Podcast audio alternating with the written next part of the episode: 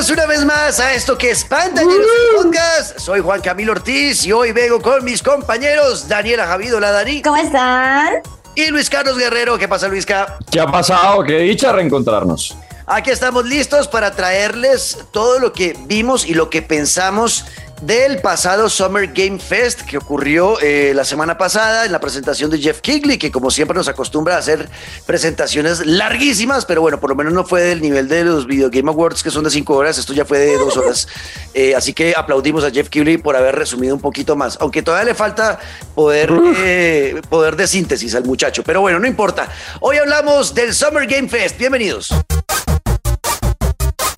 A falta de E3, chicos, eh, a mitad de año, eh, pues el Summer Game Fest llegó como un bálsamo para traernos todos esos lanzamientos World Premiere que íbamos a ver en el E3 y vimos algunas, algunos adelantos y también ahondaron en eh, detalles de juegos que ya se habían anunciado, pero en general creo que fue una presentación interesante, no la locura, interesante, lo dejamos ahí, algunas cosas que parecieron muy, muy chéveres, una filtración que iba dañando el show, que fue la, lo que primero supimos ese día, que fue el lanzamiento de The Last of Us eh, parte 1 remake para PlayStation 5. Noticia que estoy seguro emociona a Daniela y a Luis Carlos, ¿no? Dani, Dani la vi feliz. sí. ¿Vas a jugarlo otra vez en la Play 5? Ah, sí, si están dispuestos a pasar por trauma psicológico conmigo, le damos. y Luis Carlos, Luis Carlos, que si lo emociona esto, no, no casi me muero, no, casi me muero. Cualquier noticia que tenga que ver. Sí, cualquier noticia que tenga que ver con The Last of Us, además porque llegó con triple noticia confirmada, siempre va a ser bueno. Ahora, lo único malo sería, vas a volver a jugar con Abby, tienes que volver, vas a conocer el perfil. No, pero todo, todo lo que ya en verdad anunciado me pareció lo máximo. Estoy muy emocionado por ese lado, pero muy. Bueno, pero cuente, ¿cuáles noticias? ¿Cuáles tres noticias? Mire, las tres noticias que se confirmaron. La primera, o bueno, en desorden, pero creo que una de las protagonistas fue que se terminó ya la grabación de la serie. Es decir, está listo para empezar a producir, corte aquí, maquille acá, quíteme esto, pero ya acabaron grabación y de hecho lo anunciaron con una foto en la que cualquier fanático de The Last of Us va a recordar y es cuando por primera vez aparece un clicker y ya se ve ahí Pedro Pascal, pues en la escena como escondido debajo de la mesa. Mejor dicho, se acabó esa vuelta y ahora sí estamos listos para la noticia de cuándo tendremos tráiler de primer capítulo. Bueno, eso por un lado. Segunda noticia, se confirmó lo que acaba de decir Juanca y es que viene para PlayStation 5 el remake de The Last of Us que ahora se llama The Last of Us Part 1.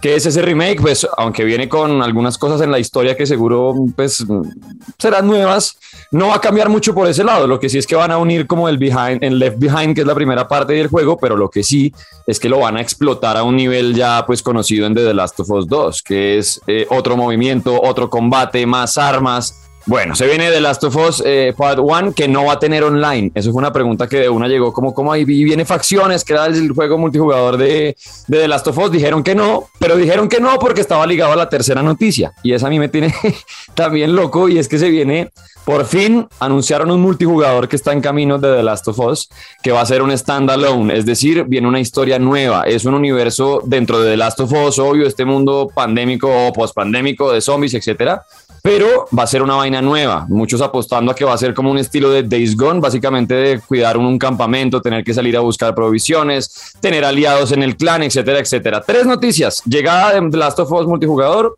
se acabó la serie y el remake de The Last of Us parte 1. Te falta una cuarta, te falta Ay, una suéltela que Ashley Johnson y Troy Baker van a tener un papel un poquito, o sea, no es cameo, sino un poquitico más protagónico en la serie. Y eso me Pero, como. ¡ah!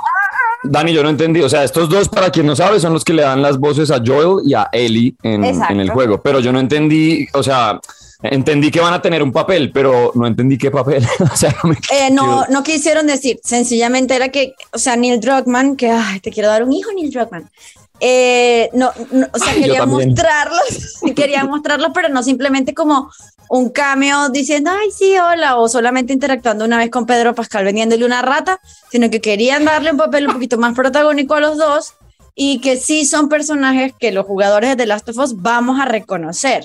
Entonces yo ya empecé con mis teorías conspirativas de quiénes pueden ser. Eh, por ejemplo, yo creo que Troy Baker puede ser David y creo que Ashley Johnson puede ser María, no sé, aquí pues lanzando. Me gusta, me gusta, claro, como sí, cualquier personaje, pues no de los protagonistas, pero sí bien importantes, chévere, muy chévere. Ashley ya actuó en algo, ¿cierto? Yo, yo cuando pienso en la que hace la voz de Ellie, ¿ella actuó en algo? ¿Ella, ella, ella no aparece en una película ella aparece muy famosa? Capitán América. Ya, no, en Avengers. En Avengers, en la primera, que es la mesera, que después le preguntan como, ¿qué opinas? Y dice, ay, no, eh, Capitán América es lo máximo y me salvó. Pues ahí tienen. Y cualquier fanático de Last of Us, así haya sufrido como Juan Camilo, pues se alegra. Esto, esto tiene, tiene su, su lado. Al fanático, obvio, le rompe el corazón. Ya, estoy jodido igual que Dani pero al gamer ya, o sea, llegar a esto nueva generación y esta franquicia donde está llegando. Y... Perfecto, pues sí, esas son las noticias de, The Last of Us. Fue además una filtración, esto se iba a presentar en el Summer Game Fest, pero en la mañana, antes de la presentación del show, ya se había filtrado la información. Ya sé, sí, y mucha gente estaba como, nah, se tiraron todo. Porque al parecer, además, era una noticia importante de todo el show. Y si uno se pone a mirar, pues sí, ¿no? Esto era como lo. Claro, lo era noticia, ¿no? no de hecho, cuando se filtró, cuando se filtra The Last of Us, la gente se quedó esperando como que se filtrara God of War, ¿no? Porque era como la noticia, ay, van a mostrar algo de Ragnarok, seguro se va a filtrar y pasó el tiempo, pasó el tiempo y ni filtrado, ni en el evento, ni... Sí, dicho. Ese Ragnarok, yo, yo prefiero que lo dejen trabajar. Eh, Cory es, es un man muy, muy detallista con sus juegos y muy quisquilloso y yo espero, él siempre ha sacado muy buenos productos y si no han mostrado nada es porque no están listos. Así que no los presionen, tranquilos. El juego está listo cuando esté listo. No empiecen a, a, chancletear porque se cagan todo. Bueno. Porque ese es Cyberpunk. Ya. Exacto, porque ese es Cyberpunk. exacto. Esa, es la, forma de decirlo. Eh, bueno, eh, ya ahí empezó, bueno, empezó ya el show ahora sí oficialmente. Esto fue lo que ocurrió durante la filtración, pero ya el show empezó realmente y Street Fighter 6 está acaparando muchas expresiones de, mm, de, de felicidad. He visto porque mucha gente le encanta Street Fighter. Viene una nueva entrega, Street Fighter 6, y presentaron que va a estar un viejo conocido que creo era mi personaje favorito cuando yo llegué a jugar Street Fighter en los noventas, que era Guile. Eh, va a volver, pero regresa raro. Viene con, con, con barba de Tony Stark. barba de Tony Stark. regresa raro, exacto. regresa raro. Es que sí. Pero bueno, eh, yo he visto que mucha gente está contenta con Street Fighter 6 porque regresan muchos personajes que habían dejado de tener relevancia en las últimas entregas y regresan muchos de esos de los 90 poderosos. Por ejemplo, Dalshim lo vamos a ver cuchito. O sea, no, vi varias cosas que me parecieron interesantes de, del Street Fighter 6, pero que sé es para los fanáticos de los juegos de pelea. Luego, y, sale también, perdón, pero ese sale también para consolas, o sea, no solamente para las nuevas, ¿no? Sí, sale, salen todas las plataformas, en la, generación anterior y, en la nueva. Eh, de ahí pasamos a yo creo que importante lo que vimos en Decalisto Protocol, ¿no? Creo que este es, este es otro juego que está generando mucho hype porque es como un sucesor espiritual del Dead Space, que es un juego que tiene muchos fanáticos. Mucha gente siempre ha querido que se haga un Dead Space eh, secuela eh, y este pareciera que va a tomar esos elementos de que, bueno, es un juego en el espacio, tiene mucho gore, terror y lo que mostraron en este, en este adelanto pues sí, se ve que el elemento gore, ¿no? Sangriento y demás tipo de voice va a estar. A un tipo se le come en la cara. No. Los, bichos son, son bien, bien cabrones. O sea, los enemigos que ya mostraron contra los que uno debe luchar son bien cabrones. Son de los que, además, porque me gusta cuando los juegos son, eh, o bueno, al menos lo que muestra como eso de impredecible de los enemigos, me refiero, hay unos que caminan, hay otros que corren, hay unos que mientras caminan empiezan a correr y hay otros que mientras van corriendo empiezan a gatear, como que uno no sabe a qué, atenerse y, se ven enemigos que uno los rompe por la mitad e igual sale un, como un tentáculo del pecho. No, ya vi que no lo va a tener, pero... Yo tampoco. Yo este juego, este juego ya saben, yo esto no lo voy a jugar. Por el putas. Porque son de esos, de esos, de esos juegos que yo puedo terminar en una clínica eh, eh, con preinfarto o algo así, entonces mejor no. Pero sí sé que hay gente ¿Y si yo se los regalo, y si yo se los regalo, ¿lo jugarían? Va. ¿Sería el estreno de Luisca en Twitch? Sí, voy. Ahí sí, voy. Déselo a Luisca. Yo, yo, tranquila, Dani. Usted regáleme otra cosa después. no, es que se ve muy estresante. Y sí, el, el, elemento gore, o sea, eh, todo el tema del suspenso, el terror y el gore se ve bastante bien, obviamente apoyado con ya unas gráficas brutales que tenemos en esta época. Eh, se ve realmente terrorífico los, lo que dice Luis Carlos de los enemigos que aparecen como por ahí medio Eh, uno los ve desde lejos, están quietos, no están haciendo nada y ya solamente verlos ahí ya da miedo, ya es como, ay, Dios mío, no. No, pero, algo que gate me da más miedo que algo que corre, 100%. Total. Y, eh, pero ah, esto es lo que tienen esos juegos como Dead Space, que es lo que entiendo, es lo que le gusta a la gente, que al final, pues, eh, el personaje, el protagonista, pues llega a un punto donde es poderoso y los destroza, ¿no? Entonces, eso es lo chévere de estos juegos como Dead Space. No es un, un juego como PT donde uno no se puede defender con nada, ¿no? Eh, y eso solamente corre y ya está, ahí escóndase. Acá no, acá vamos a plantarle cara a estos monstruos eh, y eso me parece muy interesante. El juego pinta bastante bien, la verdad, de Calisto Protocol, para que estén pendientes. Algo que seguramente a Luis Carlos y a mí nos puede emocionar porque lo veo bastante bien es el Modern Warfare 2 que también ya tiene su fecha de lanzamiento el 28 de octubre, Luis, que mostraron eh, las aguas oscuras. Fue un adelanto que mostraron de más o menos cómo serán las dinámicas de este juego y pinta también muy bien, ¿no? En un momento en el que además eh, se está pidiendo una reconciliación urgente con Call of Duty, después de lo que ha pasado con Warzone, de la cantidad de gente que se alejó, de el King Kong que entró al mapa y sí, hay a quienes les gusta y no, pero hay otros que están esperando como ese reencuentro con deme una granada, un arma y mándeme a la guerra. No, no quiero que yo pueda construir y llegue un mico a ayudar, o sea, y se vio eso, como, pues por un lado, se ve espectacular en el sentido gráfico, se ve espectacular, o sea, de verdad se ve muy bien. Y emociona porque es eso, el regreso de Call of Duty y el momento de, venga, devuélvame lo que, lo que me está haciendo falta y que trae varios operativos eh, del pasado eh, muy famosos. Y creo que eso, eso va a enganchar a mucha gente, ¿no? Además, eh, con, con, con, nuevos personajes.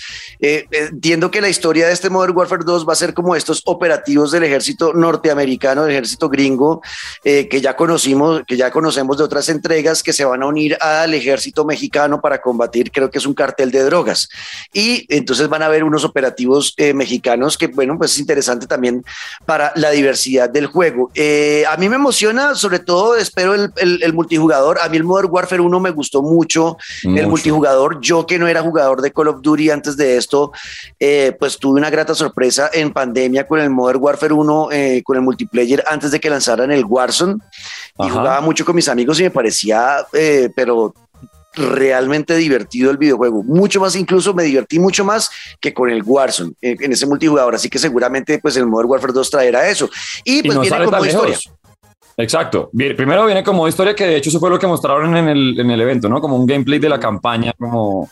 Em, y viene ya, o sea, la buena noticia por dentro de la mala, y es que en el 2023 se acuerda que habían dicho que no iban a sacar otro Call of Duty, que etcétera, bueno, pues sale este año ahorita, en, en, octubre, a finales de octubre, si no estoy mal, 27, 28, eso, 28, de octubre, em, está ya, o sea, está ahí nomás a la vuelta de la esquina. Entonces también emociona que cuando anuncien un juego, pues sea tan cerca. Bueno, y ahí me voy a adelantar hasta el God Simulator 3, que es un juego demasiado loco, Luis Carlos y Daniela. Yo todavía no entiendo este juego, ¿qué pinche locura trata, pero, pero es que ya es el tercero, o sea, tiene que estar funcionando este juego.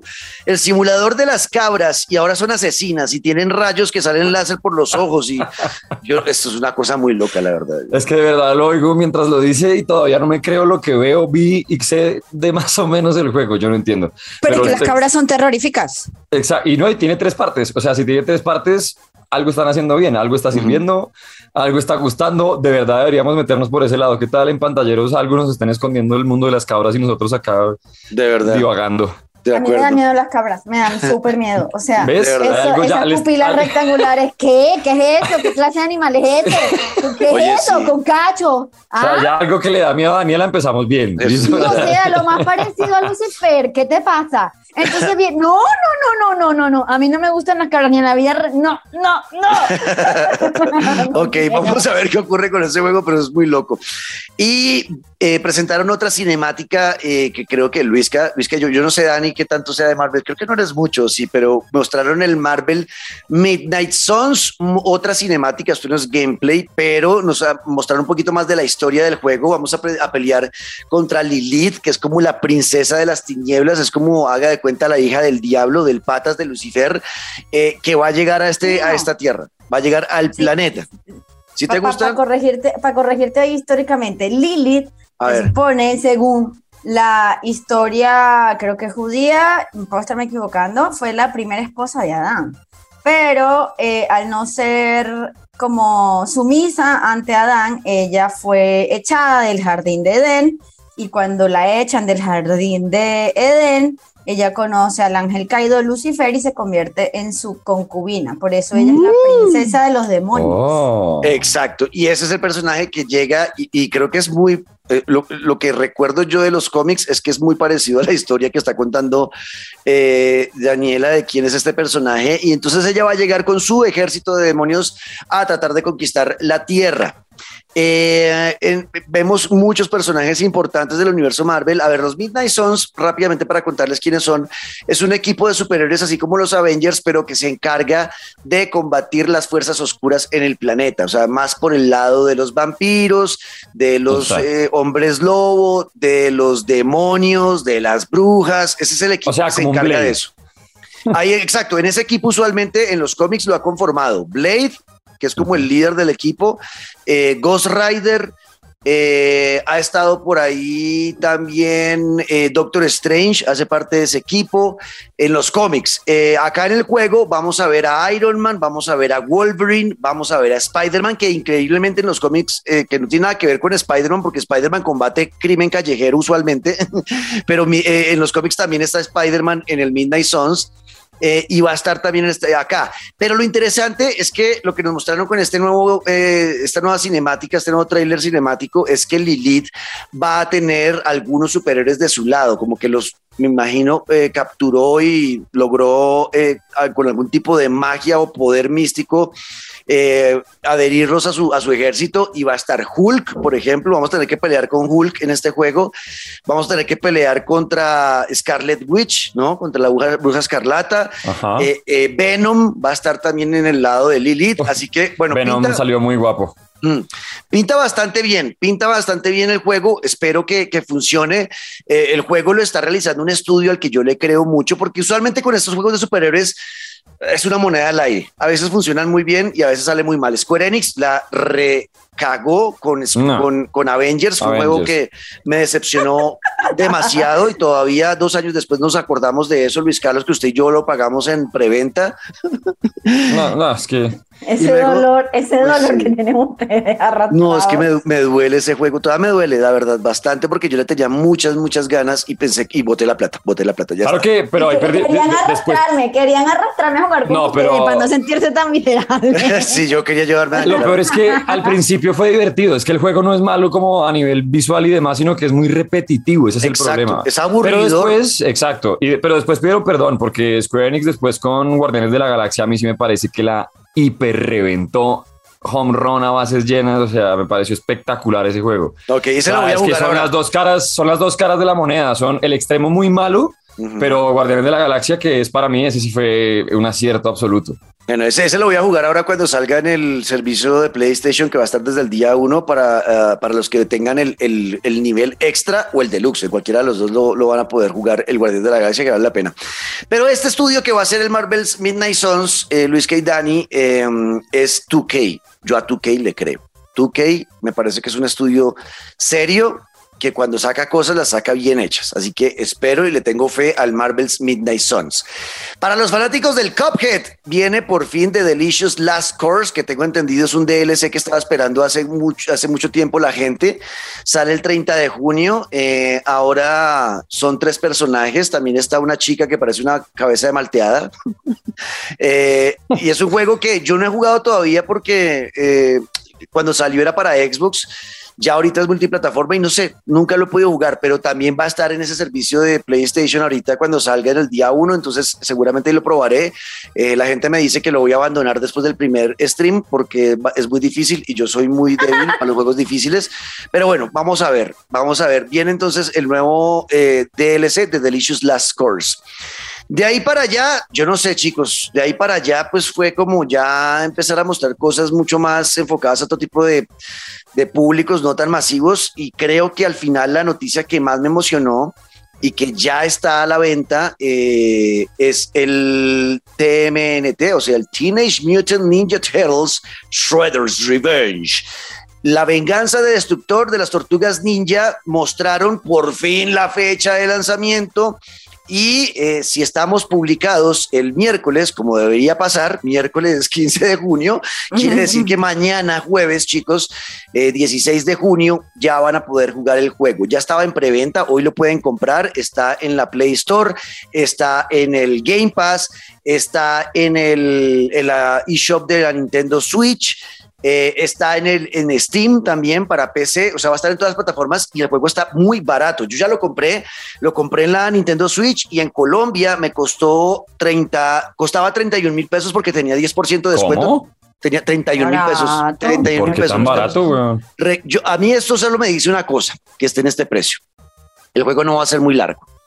Para mí esto va a ser un juego más bien, yo creo que este juego va a ser un juego que puede durar 10 horas, creería yo, porque está demasiado, demasiado barato.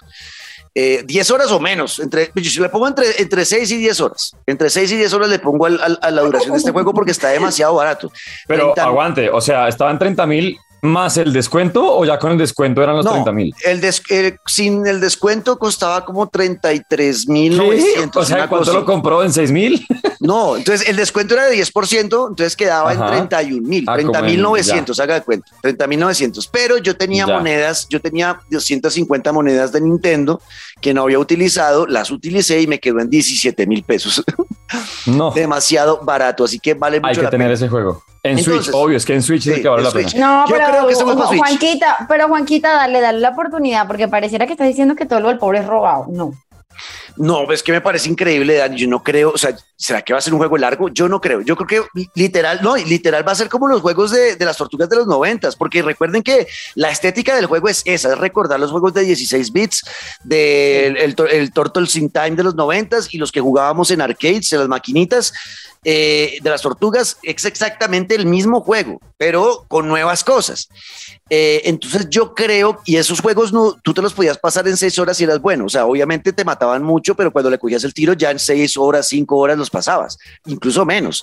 Eh, entonces yo creo que va a ser por esa onda, yo creo que va a ser un juego que uno se va a pasar entre seis y diez horas, pero tiene cosas nuevas muy divertidas. Por primera vez, Luis Carlos y Daniela, en un juego de este tipo, que es como de scroll, ¿no? De, de, pantalla izquierda a derecha, eh, um, donde la pantalla no, no, la puedes mover tú ni nada, sino que es la que te va empujando, pues más o menos, eh, vas a poder jugar con seis personas al tiempo. O sea, no son cuatro.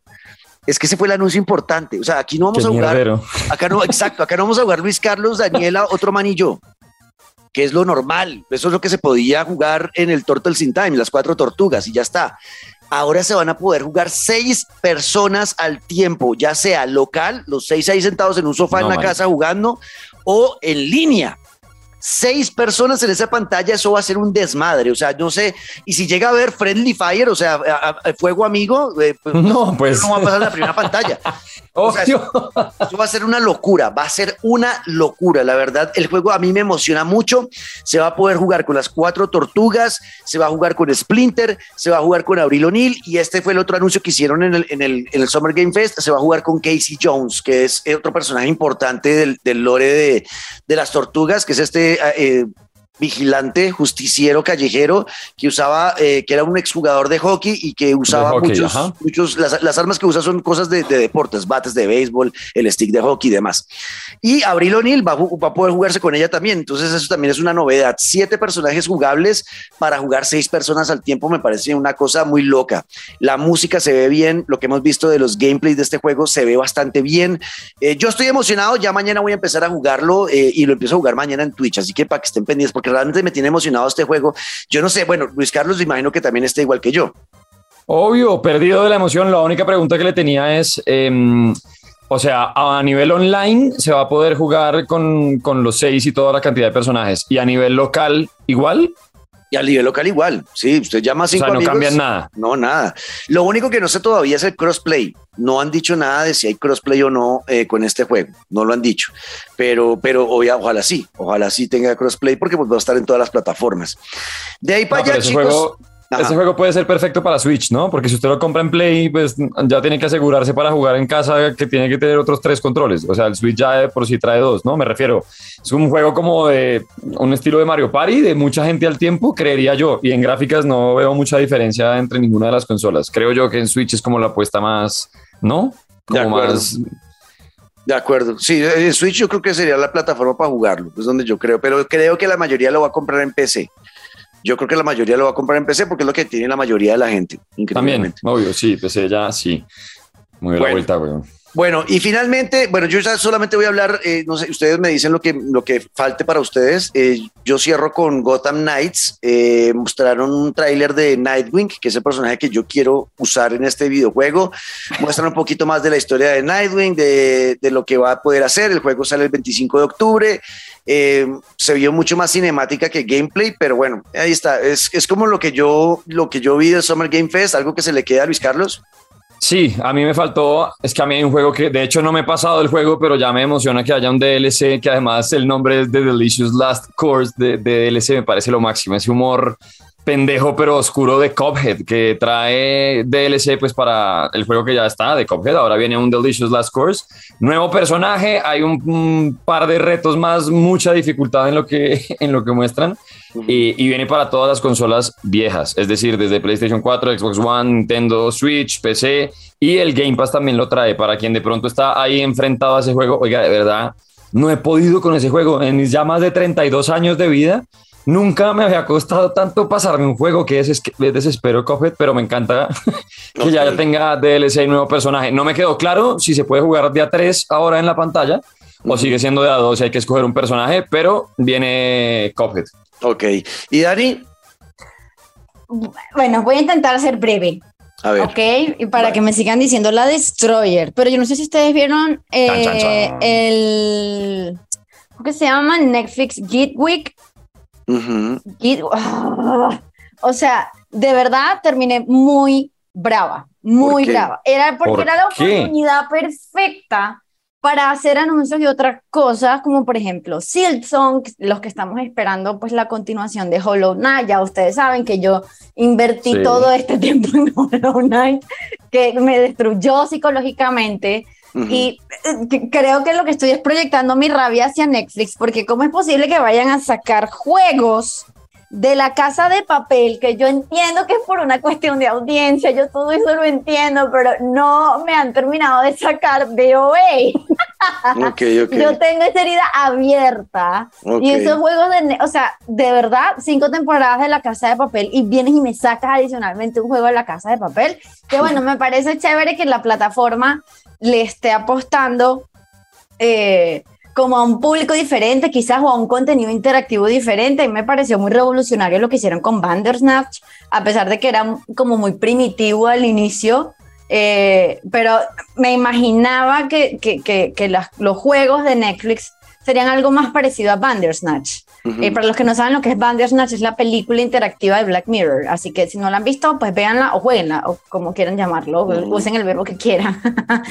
pero, pero, pero, y, y, por otro lado, que no recuerdo ahorita el nombre de esta sección, creo que era, era Tribeca something, algo. Em, muy indie todo, pues pareciera, uno se notaba demasiado que estaban como leyendo el prompter y es como, dude, please, o sea, por lo menos ponle un poquito de emoción.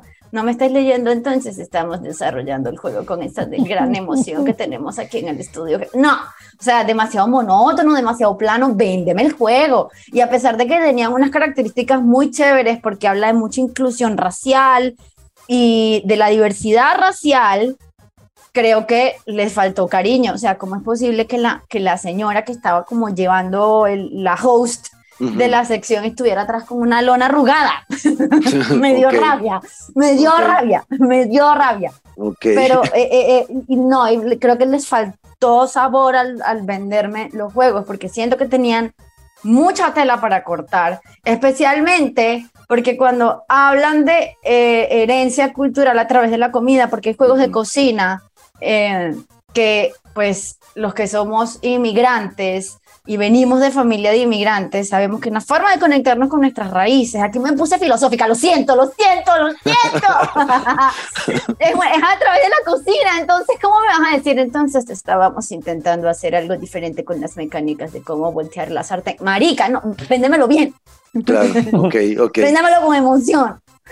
Ahí está. Bueno, eso es lo que vimos y yo voy a hacer una pequeña conclusión con The Plucky Squire. Es un juego que mostraron en la noche del mismo día del Summer Game Fest en la presentación de Devolver Digital, que es el publisher de Fall Guys. Presentaron un juego que se ve maravilloso, chicos. Si no lo han visto, para que vayan lo vean.